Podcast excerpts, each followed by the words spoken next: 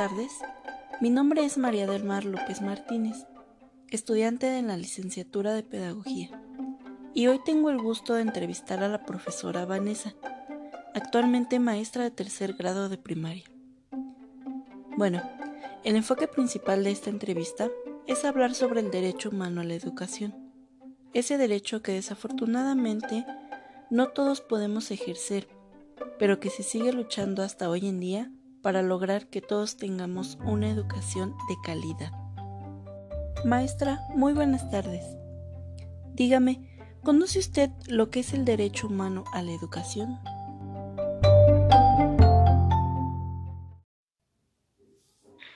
Buenas tardes. Eh, efectivamente lo conozco. Hablar del derecho humano a la educación es un tema complejo.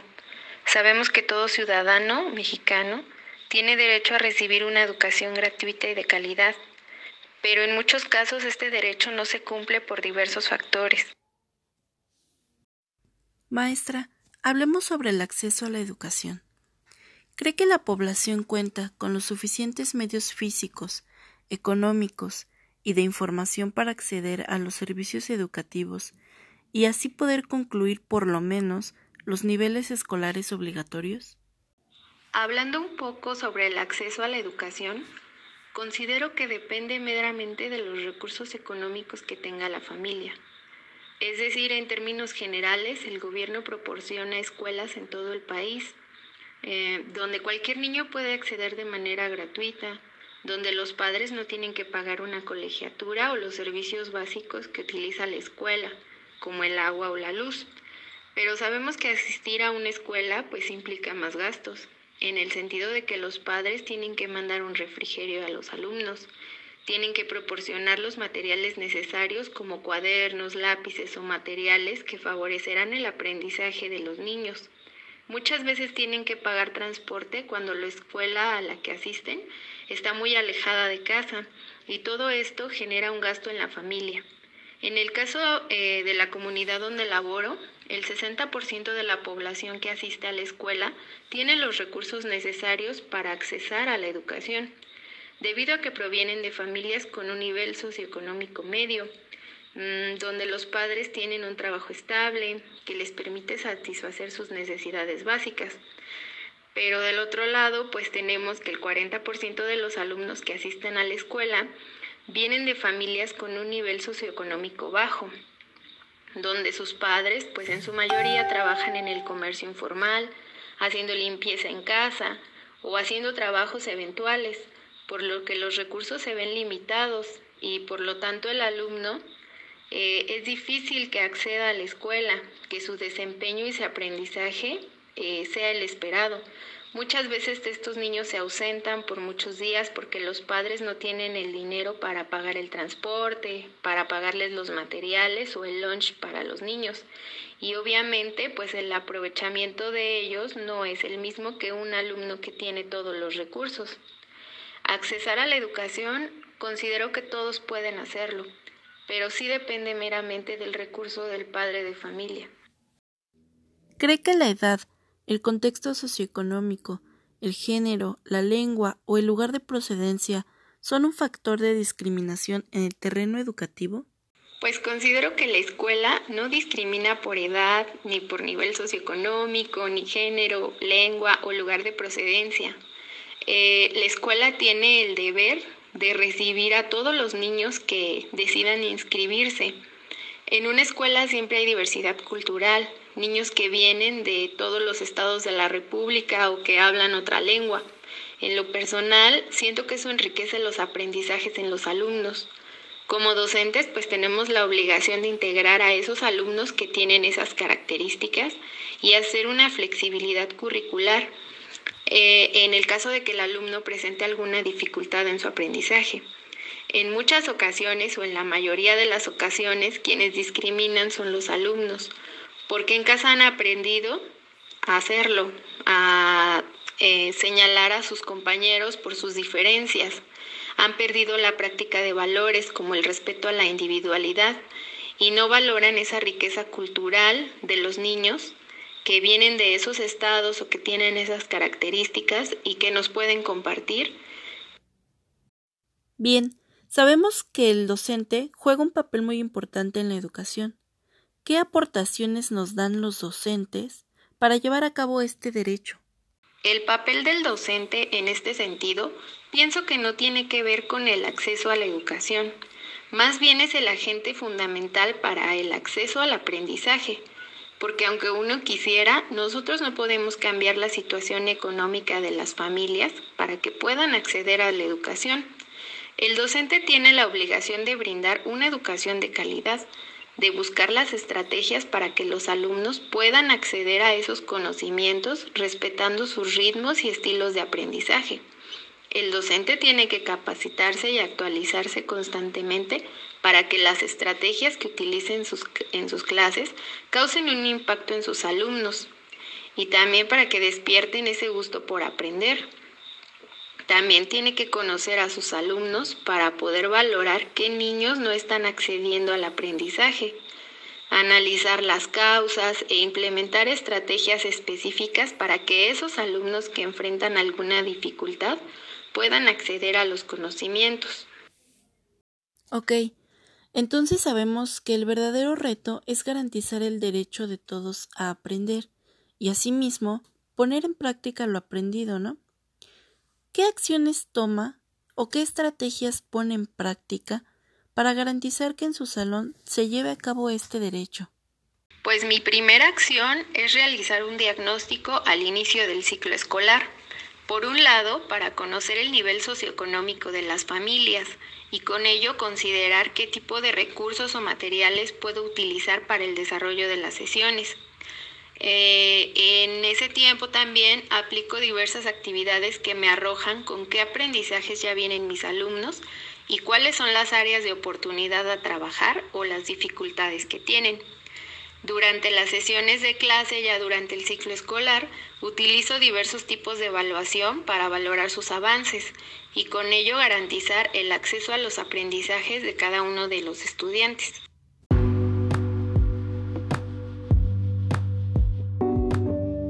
Correcto. Bueno, se supone que para llevar a cabo este derecho a la educación, existen las reformas educativas como respuesta y como un medio para garantizar que todos los ciudadanos tengamos acceso no solo a una educación, sino a una educación de calidad.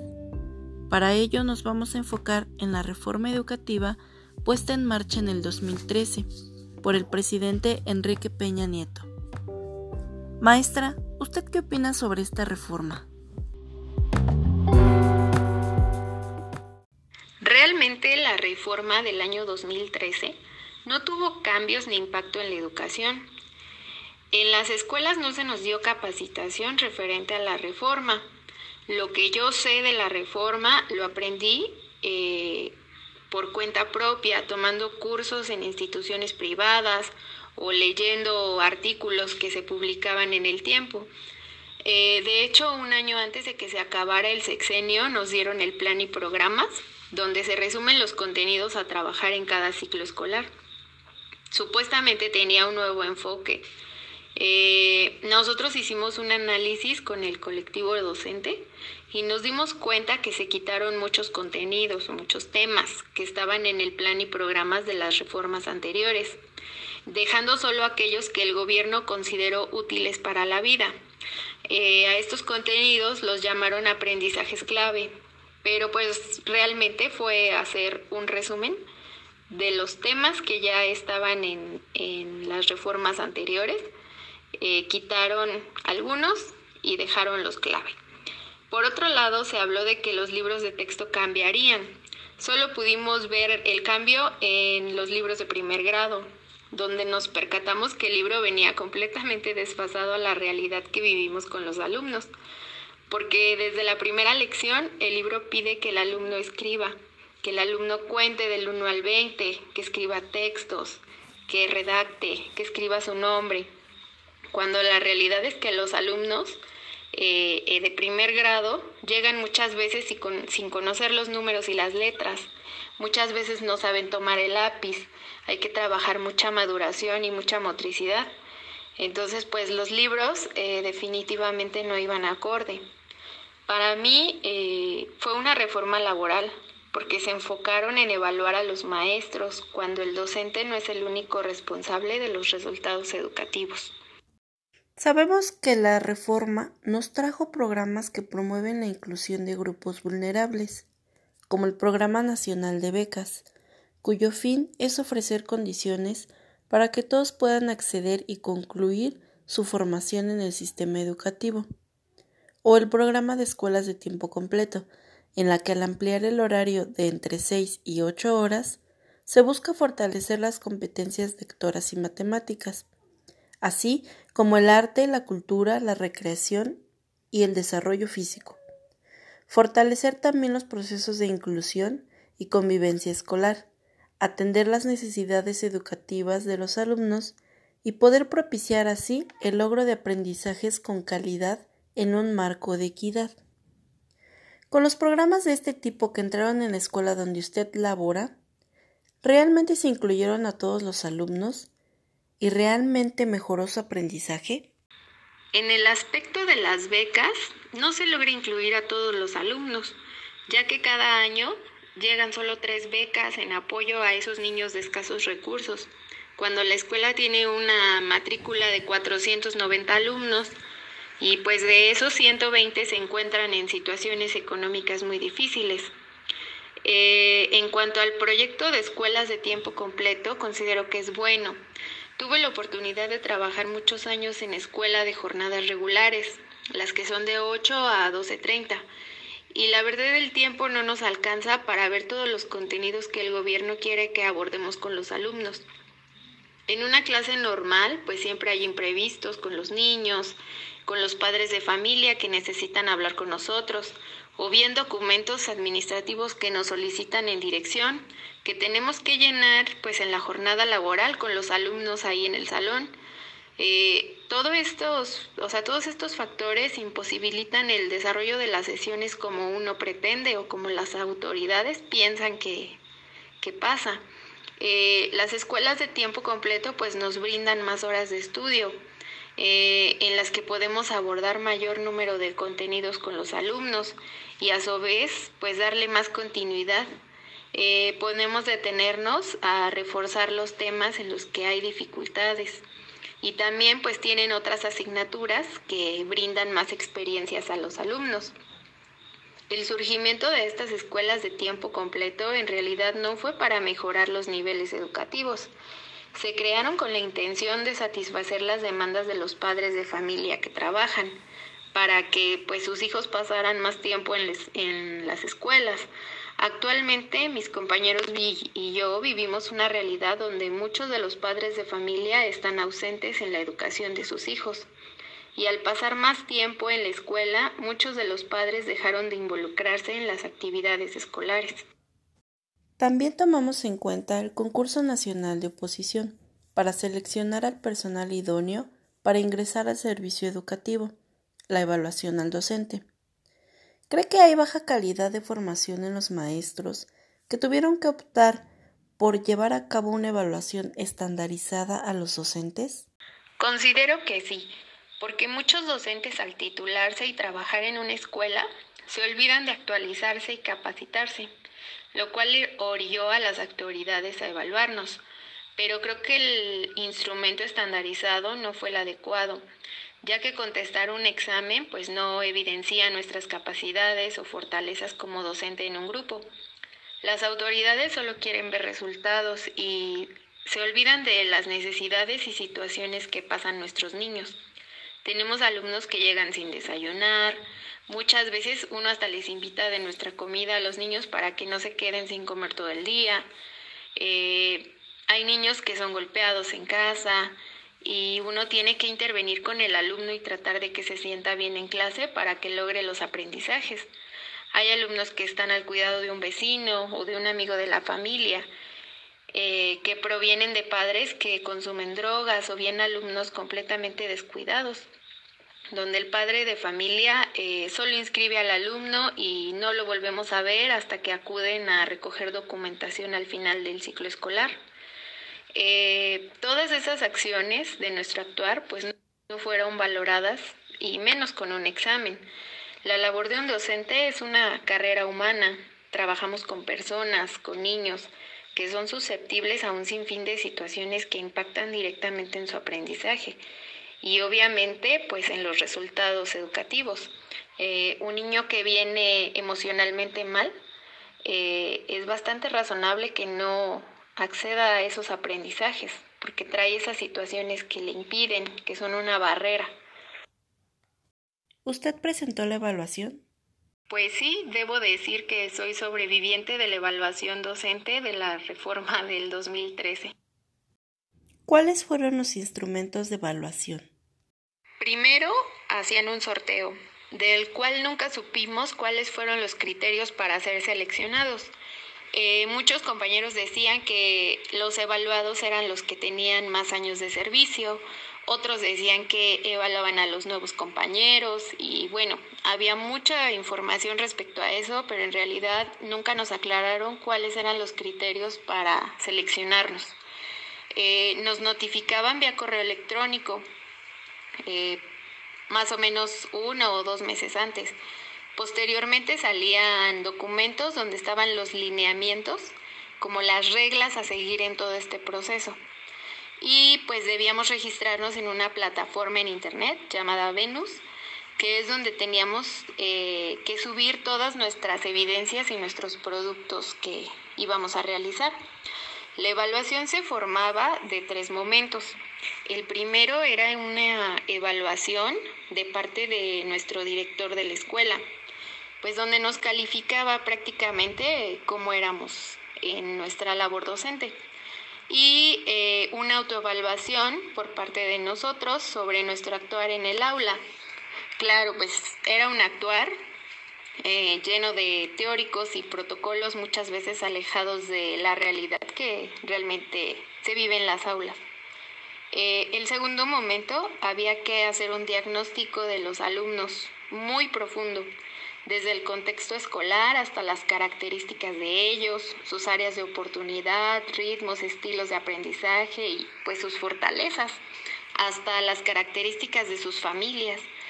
Posteriormente había que identificar una problemática en los alumnos o en el grupo y desarrollar una planeación pues rica en estrategias que evidencie nuestro trabajo para tratar de subsanar ese problema o dificultad que, identificamos.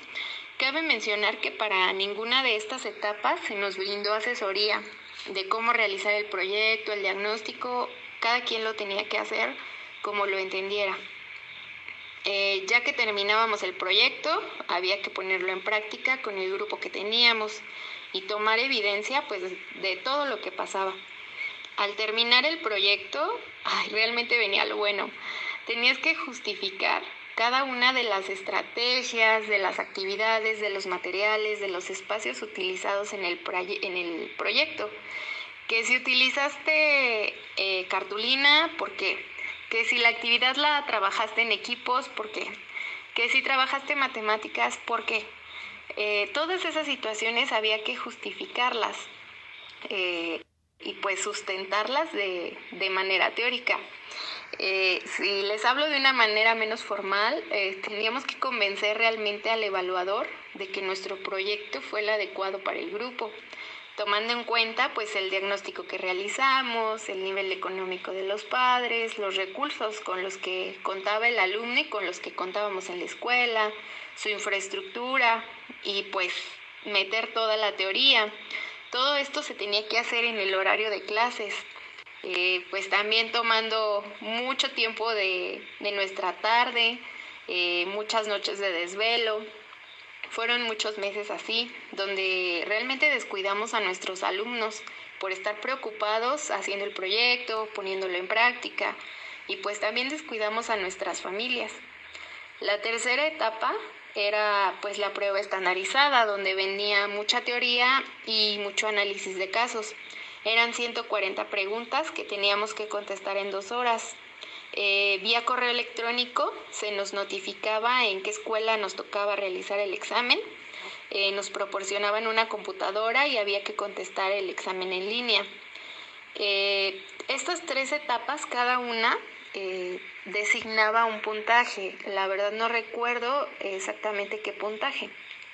pero eh, cada una eh, daba un puntaje. Al final de las tres etapas se sumaba el puntaje y arrojaba una evaluación. El puntaje eh, nos lo daban cuatro meses después. el resultado salía en la plataforma Venus, donde era donde habíamos registrado todos nuestros productos y nuestras evidencias. Y también pues arrojaba un resultado que era, según el puntaje, era insuficiente, bueno o destacado. Eh, esos eran los niveles que nosotros podíamos obtener. ¿Considera que estos instrumentos son pedagógicamente los adecuados? Pues sin duda considero que no fueron los adecuados. Fue un proceso donde se sometía al docente a meses de estrés, a descuidar a sus alumnos en los salones y realmente los resultados pues no arrojaban la calidad del docente evaluado. Eh, considero que la evaluación debió consistir en que un especialista que realmente haya sido maestro y que conozca la realidad que se vive en el aula, pues entrara a observar nuestras clases, a evaluarnos en nuestro actuar en los salones, para que realmente sirviera para mejorar los resultados educativos, que hubiera una retroalimentación de nuestro actuar en el aula. Pero ya es una situación que pues viene desde arriba, cuando nuestras autoridades y nuestro secretario de Educación Pública en ese tiempo jamás habían pisado un salón de clases, ni sabían la realidad que se vivía en las aulas. ¿Cuál fue el impacto que tuvo en su empleo y en su salario? Pues me impactó de manera positiva. Eh, después de tanto estrés y tanto tiempo, eh, obtuve un buen resultado, el nivel destacado en la evaluación, que era el nivel de desempeño más alto. La verdad no lo esperaba, pero fue muy satisfactorio. En cuestión salarial, pues sí me dieron un aumento. Es muy mínimo, pero pues bueno, eh, es el famoso K1 el cual recibiré por cuatro años. ¿Su práctica como docente mejoró con la evaluación? Creo que no mejoró, pero sí me motivó a seguir implementando proyectos y estrategias a mis alumnos, a tratarlos no como un número en la lista, sino como una persona que piensa y siente, a hacer de mi aula de clases un salón donde se sientan bien, porque no sabemos qué tipo de tormentas viva cada uno en casa. Maestra, ¿cómo ve el aprendizaje en sus alumnos? ¿Realmente ve una diferencia, una mejora a partir de esta reforma? La reforma del 2013 solo estuvo vigente un año, por lo cual no hubo avances ni resultados. No hubo capacitación ni información para los docentes, quienes éramos los agentes que debíamos implementarla. Solo se nos dio el plan y programas, pero realmente no había un enfoque claro. En el caso de primer grado se trabajó con los nuevos libros y con los aprendizajes clave. En el caso del resto de los grados escolares se siguió trabajando con la reforma anterior a la del 2013, por lo cual me atrevo a decir que realmente pasó desapercibida. Bien, y por último, ¿consideraría usted que sus alumnos realmente están ejerciendo su derecho a una educación de calidad? La calidad de la educación depende de muchísimos factores. Primero de las autoridades de brindar los recursos y capacitar a docentes, de dotar las escuelas de materiales y recursos suficientes para todos los alumnos y que esas escuelas pues tengan la infraestructura óptima para el desarrollo de las clases. Muchas veces no hay sillas, no hay mesas, eh, las ventanas están rotas, eh, muchas situaciones en las que pues todo eso perjudica el desarrollo de las clases. Del docente depende de sus estrategias, de su compromiso con los alumnos y su responsabilidad para lograr impactar en cada uno de ellos y pues lograr que cada uno aprenda a su ritmo y a su estilo. También depende mucho del padre de familia, que es quien tiene que apoyar al alumno de brindarle los materiales, los alimentos, vestido y sobre todo amor y atención para que el niño se desenvuelva correctamente en el aula y en la sociedad. Y pues por último, del alumno, que tenga esa apertura al conocimiento y esa curiosidad y, e inquietud por aprender, porque muchas veces uno hace de todo y el alumno no tiene ese interés. Teniendo todo eso, se lograría una verdadera educación de calidad, pero sin duda, pues nos falta mucho camino por recorrer para lograrlo.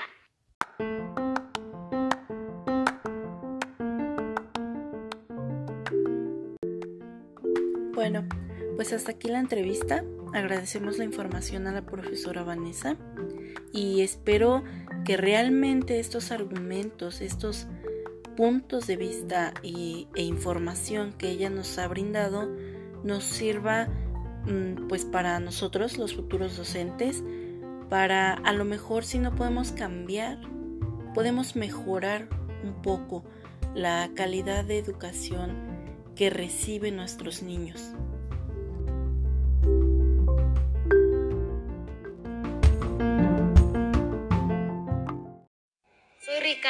Gustaría una educación para lograr mis sueños, no los de los políticos. Soy Pepe y quiero que mis maestros sean un ejemplo para todos. Soy Andrés. Quiero que mi maestro les hagan exámenes como nos lo hacen a nosotros. Soy Jaime y quiero escuelas con tecnología y que me enseñen inglés. Yo soy Margarita y quiero que también mi escuela no se detenga. Que los maestros no se preparen es insulting unacceptable. Quiero que mis maestros se preparen como yo mero. Y quiero que la transformación educativa avance. Quiero una educación que no la tenga ni Obama. la magia de poder, el poder estudiar. Quiero aprender a emprender. Y quiero que mis maestros se preparen mejor. No, hombre, unos genios. Piensa bien y elige el candidato que apoya la transformación educativa. Comenio nos da una propuesta dejando atrás eh, la opinión de los romanos, la formación que daban los romanos, que era el ser educado para usar la razón, igualmente dejando atrás a la Edad Media con em, lo que ellos decían que la obediencia era la actitud principal, como comentaba usted. Em, un niño obediente es un niño bueno. Y lo que Comenio nos propone es que el centro de, de todo mm, es, es, el niño.